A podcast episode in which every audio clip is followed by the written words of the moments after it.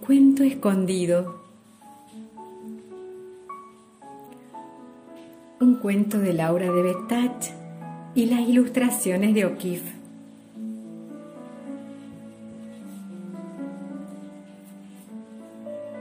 Había una vez un cuento tan chiquito que podía esconderse debajo de una pestaña.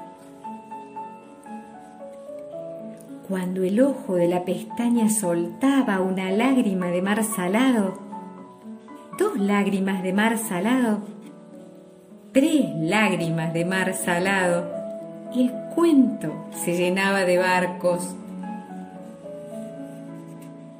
Y los barcos iban apilados, enredados, divertidos, enojados, desflecados, encantados, muchos marineros, cocineros, bailarinas, mandarinas, trompetistas,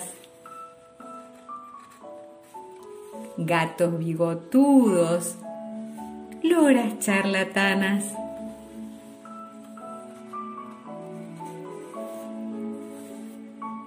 costureras, tragafuegos, peluqueras, bebés, saltarines, abuelitos, bicicletas, palmeras, castillos, calecitas, otros barcos y ananas. ¿Y qué más?